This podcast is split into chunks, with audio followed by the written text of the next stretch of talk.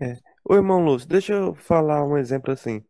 É, uma coisa aqui que às vezes eu peço desculpa pro pessoal, que vai fugir um pouco do tema que tudo nós está traçando, né?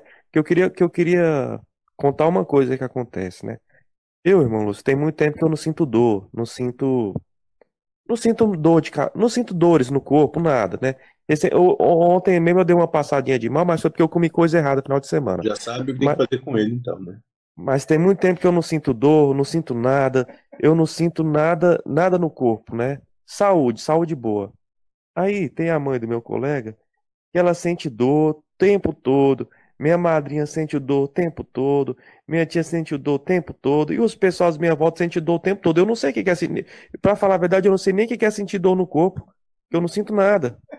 Então, é, e eles confiam em remédio, tomam muito remédio, tomam muito remédio e quase não falam em Deus para curar a dor. Como é que poderia. Porque o que eu falo assim, por que que ele sofre, sofre tanto ali e não consegue recuperar nada? respeite a dor deles. Eles têm todo o direito de sentir a dor deles. Mas por que que ele sente dor e eu não sinto? Porque eles querem, moço. Deixe eles.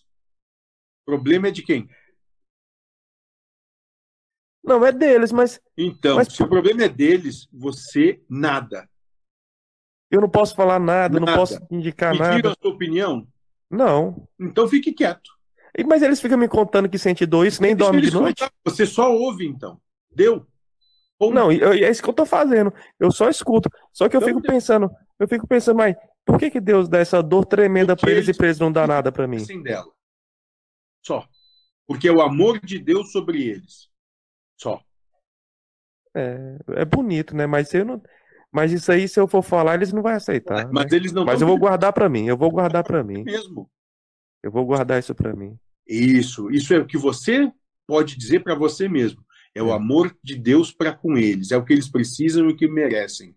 Seja lá o que for, porque eu não entendo. Mas Deus sabe o que faz. Sim. É. Obrigado, irmão. Salve, moço.